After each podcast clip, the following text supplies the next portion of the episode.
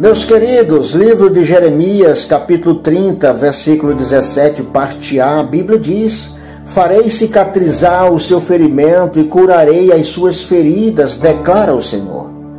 Amados, nada para doer mais do que feridas abertas. Por mais que colocamos remédios, ela tem um tempo certo para cicatrizar. Algumas levam bastante tempo para desaparecer definitivamente deixando apenas cicatrizes em nosso corpo. O problema não são as cicatrizes, querido. Até porque as cicatrizes são feridas que se fecharam. São marcas de batalhas que ganhamos ao longo de nossa caminhada. Elas não dói mais, não incomodam mais, apenas nos lembra de momentos difíceis que tivemos no passado. Elas não são bonitas porque mancharam ali a nossa pele, deixando cicatrizes, mas elas não doem. Essa é a verdade.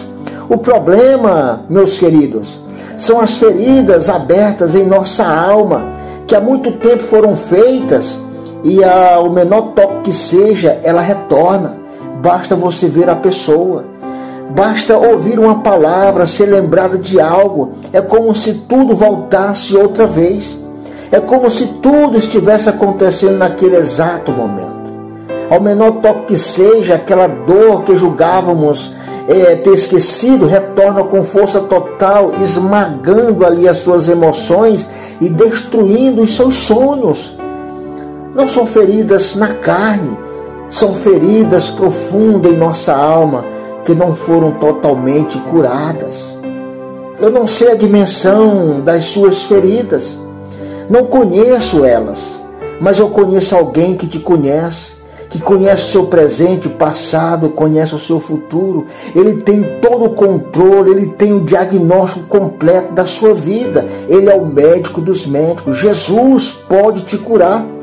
Basta você entrar no seu quarto, fechar a sua porta e contar para ele as suas mazelas, as suas feridas. Expõe para ele a tua dor. Peça ajuda Peça socorro ao Senhor, porque Ele é o nosso socorro, Ele é o nosso auxílio, Ele é a nossa proteção. Então não sofra calado.